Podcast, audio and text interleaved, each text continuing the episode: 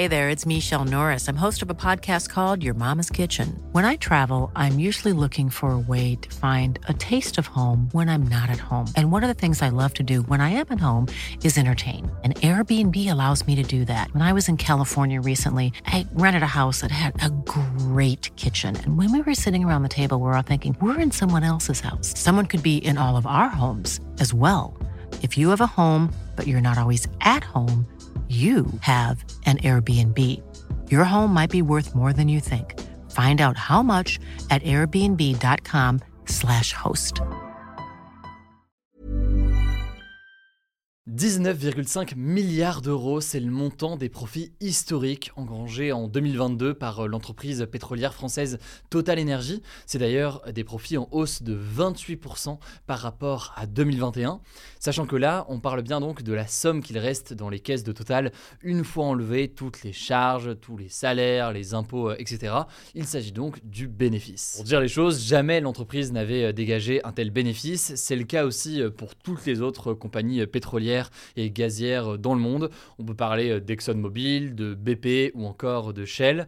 Et ces profits records s'établissent dans un contexte de guerre en Ukraine. Une guerre en Ukraine qui a participé à une hausse des prix de l'énergie, surtout des prix euh, du pétrole et du gaz. Or, alors que depuis un an, les Français sont frappés durement par ces hausses de prix, eh bien, euh, l'annonce de ces profits a énormément choqué. De nombreuses personnalités politiques de l'opposition réclament en fait au gouvernement une taxation beaucoup plus forte des profits euh, de Total. C'est donc le sujet à la une aujourd'hui. Alors pour commencer, il faut faire une précision assez importante. Total Energy, c'est certes une entreprise française, mais seule une partie de ses activités sont réalisées euh, en France. Elle a en fait des activités euh, dans plein de pays, la Norvège, l'Angola, le Nigeria ou encore le Qatar, notamment pour produire du pétrole et du gaz. En France, Total ne produit quasiment pas de pétrole ou de gaz. Ses activités consistent surtout à produire de l'électricité ou encore à vendre de l'essence dans les stations-service. Résultat, aujourd'hui, seule une petite partie de ces 19,5 milliards de bénéfices sont réalisés euh, en France.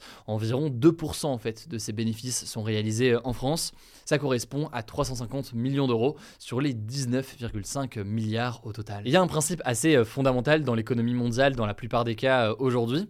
Normalement, en fait, une entreprise est imposée sur ses bénéfices dans le pays où elle réalise ces mêmes bénéfices, peu importe donc la nationalité de l'entreprise. Alors tout cela pose une question centrale sur ce que l'on appelle parfois l'optimisation fiscale, donc le fait donc d'échapper à l'impôt en déclarant des activités euh, dans tel ou tel endroit. Je ne vais pas rentrer dans les détails aujourd'hui, ça fera l'objet euh, d'une actualité euh, un autre jour, mais donc ce qu'il faut comprendre ici, même si j'en suis conscient que c'est assez complexe, c'est que le gouvernement français ne pourrait a priori que taxer Total sur la partie de ses bénéfices qui sont officiellement réalisés en France et pas donc sur les 19 milliards d'euros euh, de bénéfices qui ont été réalisés euh, cette année. Et donc, je le disais, cette partie des bénéfices réalisés euh, en France, ça correspond à environ 350 millions d'euros. Mais donc, concrètement, que réclament ceux qui veulent une taxe sur les super profits Eh bien, en fait, certains appellent à rajouter, en plus de la taxe classique sur les bénéfices, une taxe sur ces super profits. On entend en fait par super profits des profits exceptionnels qui ont été réalisés lors de la période du Covid ou alors lors de la période de flambée des prix de l'énergie que l'on a en ce moment pour Total Energy, mais aussi donc pour toutes les entreprises qui ont réalisé des profits très importants et supérieurs à d'habitude du fait de cette période-là. Alors, faut noter que plusieurs pays européens, dont la France, ont déjà mis en place une taxe sur ces super profits euh, des groupes énergétiques. Cette taxe, s'était fait euh, fin septembre au niveau européen. D'ailleurs, officiellement, ça ne s'appelle pas une taxe, mais une contribution de solidarité.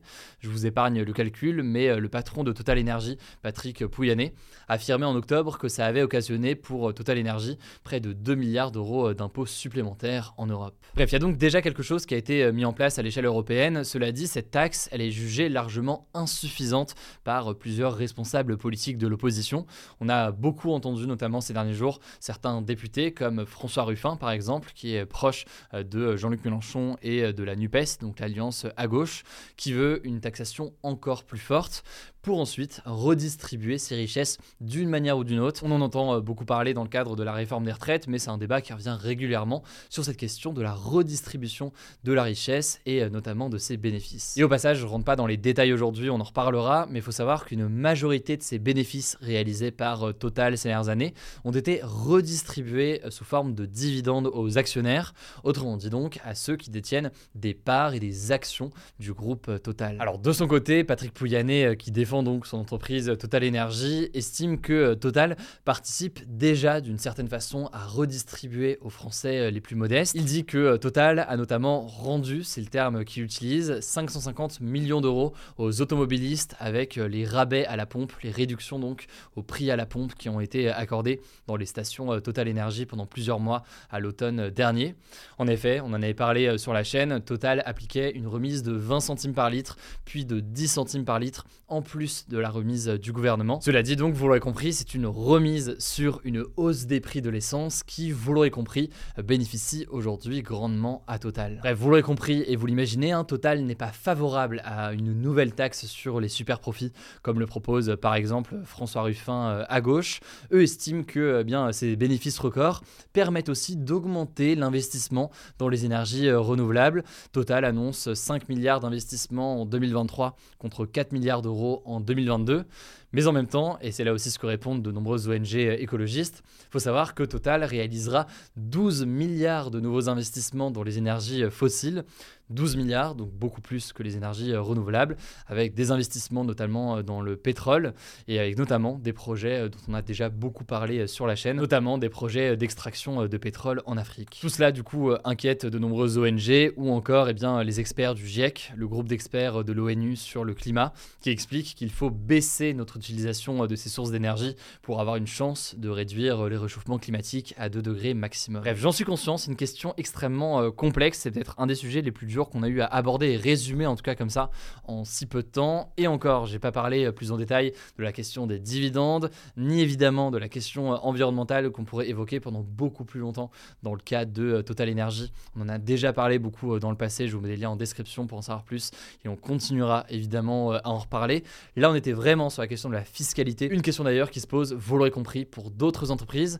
Je vous laisse avec Blanche tout de suite pour les actualités en bref. Merci Hugo et salut tout le monde. Première actu qui concerne la guerre en Ukraine, une attaque significative de la Russie avec des missiles et des drones a eu lieu ce vendredi matin. Alors il n'y a pas de victimes à ce stade, mais des sites énergétiques ont été touchés. Il faut savoir que depuis octobre dernier, l'armée russe vise fréquemment des sites énergétiques qui produisent notamment de l'électricité, ce qui plonge des millions d'habitants dans le froid et dans le noir en plein hiver. Cette nouvelle attaque intervient aussi au lendemain des visites en Europe du président ukrainien Volodymyr Zelensky pour demander à ses alliés européens davantage d'armes. Et pour justifier ça, Zelensky avait déclaré s'attendre à de nouvelles offensives de la Russie. Deuxième actu, toujours en rapport avec l'Ukraine, on en parlait ce jeudi, le président français Emmanuel Macron a remis la Grand Croix de la Légion d'honneur, qui est la plus haute distinction française, à Volodymyr Zelensky lors de sa visite express à Paris ce mercredi. Et cette attribution a relancé les débats autour du retrait de celle du président russe Vladimir Poutine, qui avait également reçu cette médaille en 2006 par le président de l'époque Jacques Chirac. Cette décision avait d'ailleurs déjà soulevé pas mal de critiques. Alors Emmanuel Macron n'a pas écarté la possibilité de retirer cette médaille à Vladimir Poutine, mais a estimé, je cite, qu'il faut apprécier le bon moment pour le faire, parlant d'une question symbolique mais d'importance.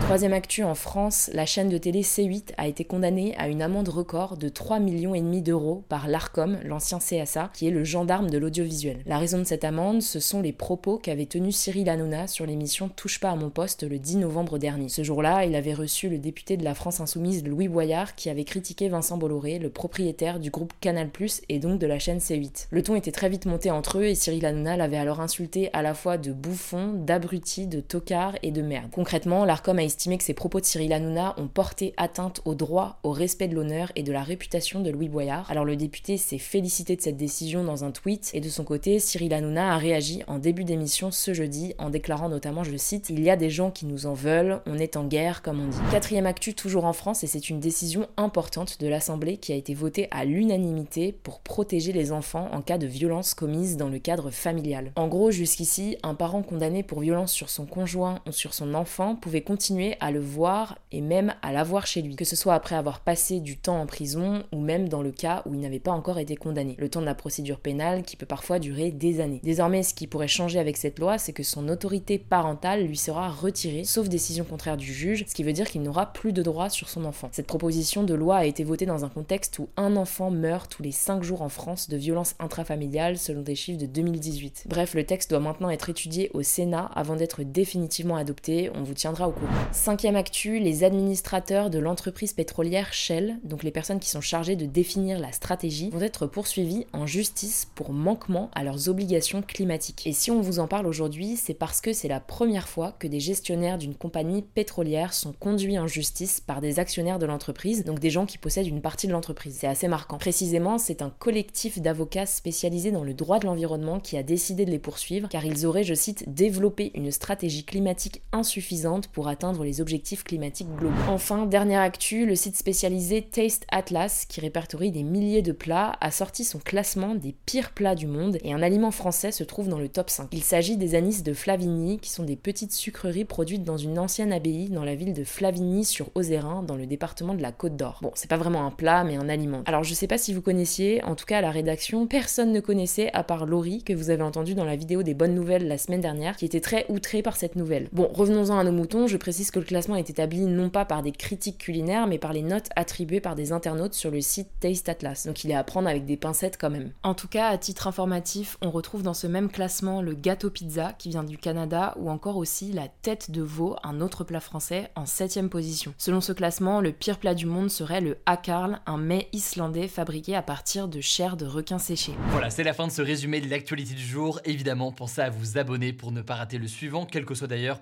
l'application que vous utilisez pour m'écouter. Rendez-vous aussi sur YouTube ou encore sur Instagram pour d'autres contenus d'actualité exclusifs. Vous le savez, le nom des comptes, c'est Hugo Décrypte. Écoutez, je crois que j'ai tout dit. Prenez soin de vous et on se dit à très vite.